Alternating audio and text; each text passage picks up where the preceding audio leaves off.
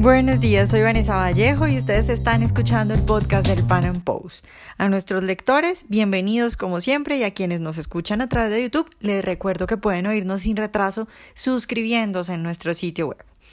Hay una creencia, yo diría que bastante extendida, de que el capitalismo es malísimo para el medio ambiente y que lo mejor para cuidar la naturaleza sería más o menos ser socialistas. De hecho, muchos ambientalistas pues son de izquierda, por lo menos los movimientos políticos ambientalistas son de izquierda. Pero ¿qué dicen los datos sobre este tema? Los países más contaminantes son los que tienen mayor libertad económica, los más capitalistas son los que más daño hacen al medio ambiente. Hablamos de esto con alguien que ha escrito al respecto y que ha analizado los datos. Nuestro invitado es Daniel Fernández, es el fundador de UFM Market Trends y además es profesor de economía en la Universidad Francisco Marroquín y tiene un doctorado en economía aplicada en la Universidad Rey Juan Carlos de Madrid. Daniel, buenos días y muchas gracias por estar con nosotros hoy. Hola, buenos días Vanessa, gracias a ti por invitarme. Bueno, pues eh, Daniel, yo me acuerdo que una vez le preguntaron a Hugo Chávez que, que, bueno, no le preguntaron, no, él estaba hablando de por qué Marte no tenía agua. En esa época se discutía eh, por qué en Marte no había agua.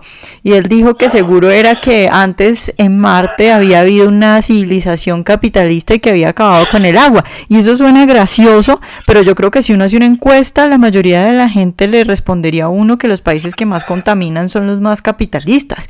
Eso es cierto, eh, los países más contaminantes y los que son menos amigables con el medio ambiente son los que tienen mayor libertad económica. Pues eh, bueno, la verdad es que el, recuerdo perfectamente cuando Maduro dijo eso y bueno, es más que otra cosa, es una anécdota graciosa de Maduro, pero que en realidad subyace algo y subyace una especie de teoría sobre cómo vemos el mundo y esa teoría la que nos dice es que pues mayor desarrollo conlleva mayores niveles de consumo y esto al final tiene un efecto sobre las variables medioambientales.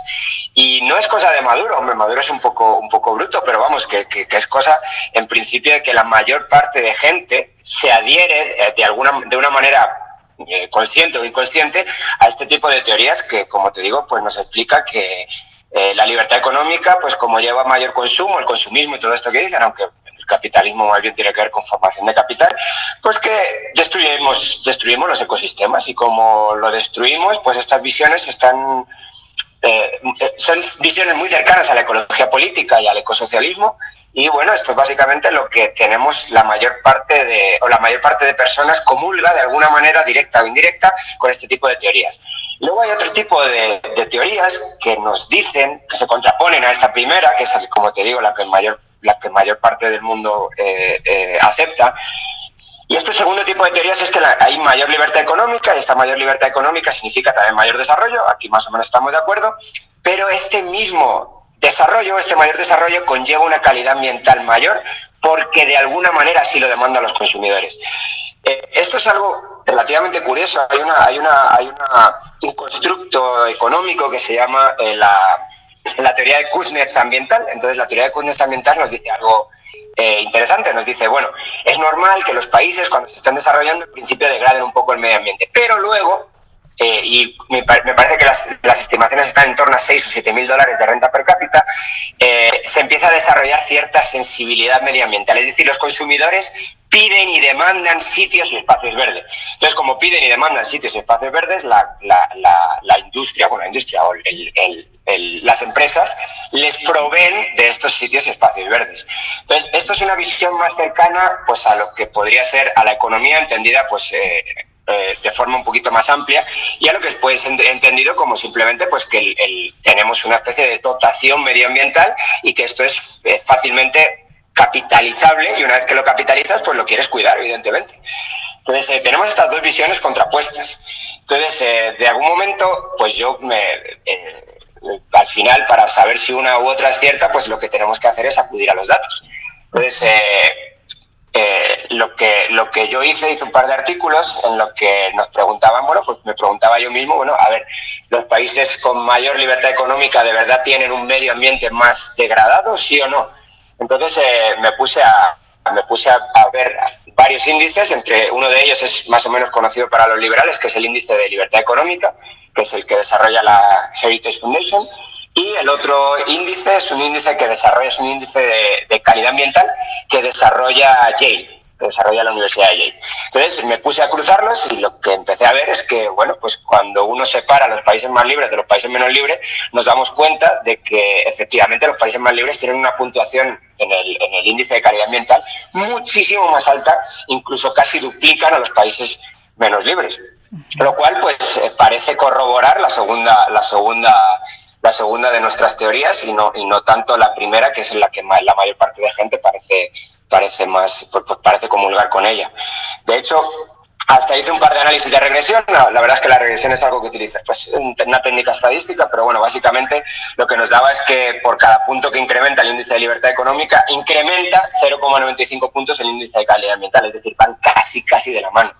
Eh, la relación era estadísticamente significativa y bastante buena, es decir, eh, lo que nos están diciendo los datos claramente es que eh, tenemos un desarrollo ambiental, perdón, tenemos un mayor desarrollo ambiental allí donde se deja la libertad económica eh, avanzar.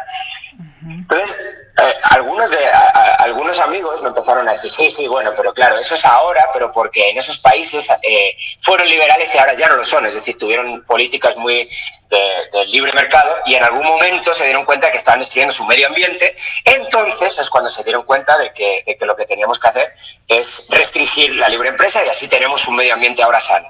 Entonces lo que hice fue decir, bueno, ¿por qué, no, por, qué, ¿por qué no utilizo justamente esto que me están diciendo, esta crítica, para ver si los datos una vez más corroboran lo que están diciendo? Es decir, si tenemos un libre mercado durante un periodo de tiempo prolongado, esperaríamos que el índice de calidad ambiental bajara. Entonces lo que hice fue simplemente, eh, pues... Eh, eh, estimar la media de los últimos, creo que eran 20 años, en el índice de libertad económica, hasta donde hay datos, creo que son 20 años. Entonces dije, bueno, vamos a ver si los países que de verdad han tenido durante año, año, año, año tras año un, índice de libertad económica grande, después han tenido una, una destrucción del medio ambiente o no pasa esto. Y lo que encontré una vez más fue algo exactamente, no no exactamente calcado, pero muy, muy, muy parecido a lo que hice en el primer momento. Los países que han tenido un índice de libertad económica muy alto durante mucho tiempo, han tenido también, tienen, hoy en día disfrutan de niveles medioambientales muchísimo más altos que los países que no, que no han tenido este índice de libertad económica tan alto. Entonces, eh, bueno, me, puse también a, O sea, lo que intenté fue, eh, de alguna manera, cerrar todas las vías o cerrar todas las posibles críticas. Entonces me dijeron algo así como, ya, pero lo que no estás teniendo en cuenta es que los países ricos exportan la polución a los países pobres. Es decir, los países ricos lo que estarían haciendo de alguna manera es decir, ah, tenemos, eh, tenemos mucha libertad económica, lo que tú quieras, pero tenemos una legislación medioambiental que impide, no sé, invertir en sectores extractivos o cosas así. Entonces, las compañías, no sé, mineras o, del sector primario, eh, del sectores extractivos o lo que, lo que fuere, se van a ir a, los países del tercer mundo eh, o a los países en desarrollo o a los países con peor índice de calidad ambiental. Es decir, lo que van a hacer es simplemente exportar la contaminación. Esto es algo también que está muy metido dentro de, las tesis ambientalistas. Los países ricos mejoran los índices de calidad ambiental porque empeoran los de los países pobres. Entonces dije, bueno, vamos a ver cuál es la relación entre la inversión extranjera directa y el índice de calidad ambiental. Y lo que encontré es que no hay ninguna relación. En absoluto, no existe. Hay países que reciben una enorme cantidad de inversión extranjera directa y tienen un índice de calidad ambiental muy alto, y hay países que reciben una enorme cantidad de inversión extranjera directa y tienen un, índice de calidad ambiental muy, muy bajo. Y exactamente igual para los países que reciben poca inversión extranjera directa. Y de otra manera, no parece ser que los países ricos, o no parece ser ni siquiera que la inversión extranjera directa esté causando un deterioro en el, de ningún tipo en el, en el, en el, en el índice de calidad ambiental. Más bien lo que, parece, lo que parece ocurrir es que los países que ya son sucios reciben inversiones sucias y los países que son limpios reciben inversiones limpias. Entonces todavía dije, bueno, quizá alguien podría quejarse de que, de que los países ricos todavía están exportando eh, eh, eh, contaminación a los países pobres. Entonces, lo que hice fue, y como en esto hay un montón de datos, la verdad, macroeconómicos, la verdad es que es fácil, es fácil verlo, lo que hice fue calcular, bueno, cuáles son los países más limpios y vamos a ver de los países más limpios dónde va la inversión extranjera directa que se genera en estos países. Es decir, si, no sé, por ejemplo, España es uno de los países más, más limpios del mundo, o Croacia, o Eslovenia, o Francia, todos estos países son, son muy limpios y estos países hacen inversiones fuera. ¿Es verdad que están cerrando sus industrias contaminantes y las están implantando en el tercer mundo? Pues lo que me di cuenta es que de estos, eh, de estos países, de los 25 países más limpios, 14 de ellos ni siquiera tienen una sola inversión en los países más sucios. Ni una sola inversión. Y de los 11 países restantes, ninguno de ellos supera el 5% de sus inversiones hacia países sucios. Es decir, no está ocurriendo. Aunque por mucho que nos estén vendiendo que las grandes multinacionales exportan la contaminación de países ricos a países pobres, no ocurre, es falso. Entonces, Ah, bueno, dime, dime. No, no te iba a decir que si de pronto habías hecho el ejercicio mirándolo del otro lado, porque no recuerdo en, en dónde fue que lo leí, creo que fue una universidad muy importante, un estudio en el que ellos miraban la contaminación en países socialistas y en países que fueron muy estatistas, como por ejemplo eh, la Unión Soviética, la contaminación en ese momento, en el periodo de estatismo elevado, y luego la contaminación después cuando se han abierto más al mercado y lo que se ve es que se reduce la contaminación. Entonces, eh, si de pronto habías hecho el estudio mirándolo de esa forma. Sí, la, verdad es que justamente ese, tema que tocas tú mm, no, lo he hecho yo directamente, aunque sí soy algo, estoy algo familiarizado con la, con la literatura. Y sí, lo que se ve es que los grandes desastres de los mayores desastres ambientales que han ocurrido en la historia han ocurrido en países, pues, eh, en repúblicas socialistas. Eh, básicamente, además, tiene todo el sentido del mundo, porque, eh, claro, en, países socialistas, una, una, de las, una de las características que tienen es que, o la principal característica, al menos desde el punto de vista económico, es que solamente hay alguien que puede poseer los medios de producción. Es decir, eh, no se genera un mercado de bienes de producción, no se genera un mercado de bienes de capital, no se genera un mercado de, mercado, ni, ni, siquiera en temas medioambientales, porque también, pues, como digo, la dotación medioambiental es, fruto de, también puede ser fruto de, de una, de un, de un capitalismo simplemente de querer, igual que uno puede tener un bosque público, puede tener un bosque privado y saber cuánto sacarle al bosque privado, en qué momento, saber cuánto talar para no destruir el bosque y todas estas cosas. Claro, cuando no tienes un precio para estos bienes, tienes un problema gravísimo de cálculo económico. No sabes exactamente qué utilizar y cómo utilizarlo y de qué manera utilizarlo. No sabes cuáles son las, por decirlo de una manera más económica, no sabes cuáles son las escaseces relativas de eh, bienes de producción en la economía. Entonces tiendes a infrautilizarlos o a sobreutilizarlos, dependiendo de, pues, en principio lo que el plan o lo, bueno, lo que el plan quinquenal de turno diga. Si dice que hay que industrializar esta parte, hay que industrializar esta parte. Y si, y si la forma eh, que parece más eh, técnicamente viable de hacerlo es destruir ese bosque, pues se destruye ese bosque, a pesar de que los consumidores o simplemente de que se podría haber hecho cualquier otra cosa mucho más útil con ese bosque y no destruirlo. Entonces, esto es como digo, normal que pase, porque los incentivos económicos es a que pase, a, no saber exactamente en qué estás invirtiendo y sobre todo cuál es el coste relativo de invertir o de utilizar cierto input productivo. Entonces, pues bueno, no es, normal que pase el, desecamiento del mar Aral, por ejemplo, que ocurrió en la antigua Unión Soviética y que, y que, bueno, era el mayor mar, el mayor mar eh, interior del mundo y que hoy en día, claro, se, se desecó de tal manera que que, hoy en día prácticamente tiene tanta sal la, la, superficie de agua que queda que es imposible ninguna vida ahí. Y dejaron a todos los pescadores de la, de la zona, los dejaron sin, sin, su sustento y siquiera sin su capacidad de decir, bueno, aquí había una actividad alternativa que era la pesca y la pesca os la habéis cargado porque, porque desviasteis el cauce de dos ríos que eran los que alimentaban el, mar de Aral y destruisteis, la, destruisteis el, el ecosistema.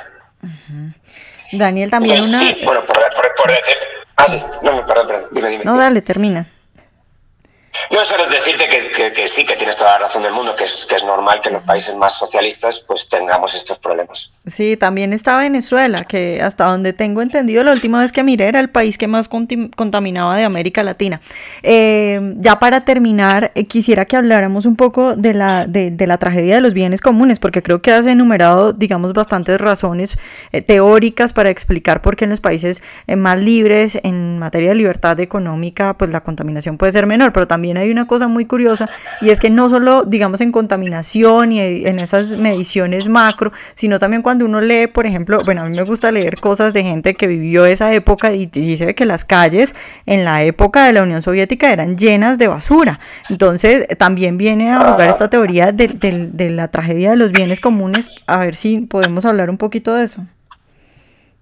Sí, la tragedia de los bienes comunes es, muy interesante. Ya, ya, había algo en la literatura un poquito antes, pero es un dilema que lo escribe este Garrett Harding y lo escribe más o menos a final, no sé exactamente el año, pero lo escribe a finales, lo escribe a finales de los años 60. Y además es interesantísimo que lo haga él porque este Harding era un ambientalista. O sea, es decir, este Harding era alguien muy preocupado por eh, mantener el, el medio ambiente. Y sin embargo, está describiendo algo que parece, sí, el, artículo no es, eh, que, que, él, escribe no es muy largo, pero se nota que tiene una especie de, de, lucha interna entre lo que está diciendo y su creencia más íntima. Porque claro, es un tipo inteligente y se da cuenta de que si pones malos incentivos, lo que vas a terminar haciendo es destruir el medio ambiente. Entonces, eh, él describe la, la tragedia de los bienes comunales de la siguiente manera. Lo que dice es, bueno, hay ciertos bienes que si de alguna manera los poseemos entre muchos, generamos un problema, porque si queremos cuidarlo, eh, cualquier inversión que hagamos, o, que hagamos o gasto que hagamos en cuidar ese bien comunal va a ser dividido entre muchas personas, es decir, entre todos los que poseen ese, bien, mientras que cualquier eh, beneficio que tengamos de él es un beneficio puramente privado. El caso clarísimo, y de hecho no recuerdo bien, pero creo que el propio, el propio Harding lo explica en, estos términos, es un banco de pesca. Si el banco de pesca es de muchas personas y queremos poner algún tipo de, queremos eh, de, alguna manera cuidar ese, ese banco de pesca, eh, les tenemos, tengo que dejar de pescar y eso es un coste privado. Es decir, si, dejo de pescar, voy a tener un problema grave porque, bueno, mi, mi, ingreso directo se va, a ver, se va a ver afectado gravísimamente. Mientras que el beneficio que va a generar es un beneficio para todos porque el banco de pesca puede seguir reproduciéndose y vamos a poder seguir pescando de forma sostenible. Por el contrario, si yo pesco lo máximo posible, tengo un coste, pero tengo un eh, beneficio completamente privado y tengo un coste que lo diluyo entre todos los demás, es decir, el coste de quedarse sin el, banco de pesca es mío también, pero es de todos los demás, mientras que el beneficio de haber pescado más que el resto es un beneficio privado. Entonces, si el incentivo de todas las personas es este, se genera un problema grave y el problema es si todo el mundo tiene ese incentivo, el banco de pesca se va a acabar o cualquier bien comunal que nos, que nos, eh, que nos pongamos en o sea, cualquier bien comunal que podamos entender. Entonces, claro, lo que está diciendo Jardín es, eh, mira, me duele mucho decir esto, pero creo que lo mejor sería que hubiera una propiedad privada sobre estos bienes, porque si hay una propiedad privada, el coste es eh, el coste es privado y el beneficio también es privado. Entonces, si el tipo quiere machacar su banco de pesca, lo va a hacer a un coste muy alto para sí mismo. Es como pegarse un tiro en el pie. Tienes un banco de pesca que te puede dar renta durante los próximos, no sé, 40, 50, 60 años, lo que sea, si lo cuidas bien. Eh, y en cambio tienes un problema grave si lo esquilmas hoy. Por lo tanto, el incentivo económico suyo es a tener una renta durante un, durante un tiempo largo más que a esquilmarlo completamente hoy, a tener un beneficio muy cortoplacista. Claro, mucha gente cree que esto es problema del libre mercado, en realidad es un problema de definición de derechos de propiedad. Si tú tienes unos derechos de propiedad bien definidos eh, para cada persona, cada, la, gente no es tonta y la gente lo que quiere hacer es maximizar su renta en un periodo de tiempo relativamente largo, no, no maximizar o maximizar su, su renta total entonces, eh, es muy posible que una renta durante 60 años sea mucho más, eh, una renta constante durante 60 años sea mucho más lucrativo que una renta grande el primer año. Entonces, esto es básicamente, creo, que una forma de explicar los bienes comunales. Y como digo, este Garrett Harding lo explica de manera que de verdad que ves, es súper divertido leerlo, porque, porque de verdad ves una especie de lucha interna que tiene él para explicar algo que, que entiende racionalmente, pero que emocionalmente le cuesta. Entonces, bueno, es bastante interesante. Bueno, Daniel, pues muchas gracias por estar hoy con nosotros. Bueno, nada, muchas gracias a ti, Vanessa. Como siempre, un placer. Ojalá hayan disfrutado nuestra entrevista de hoy. Recuerden seguirnos en nuestro canal de YouTube y en nuestras redes sociales y nos vemos en un próximo Panam Podcast.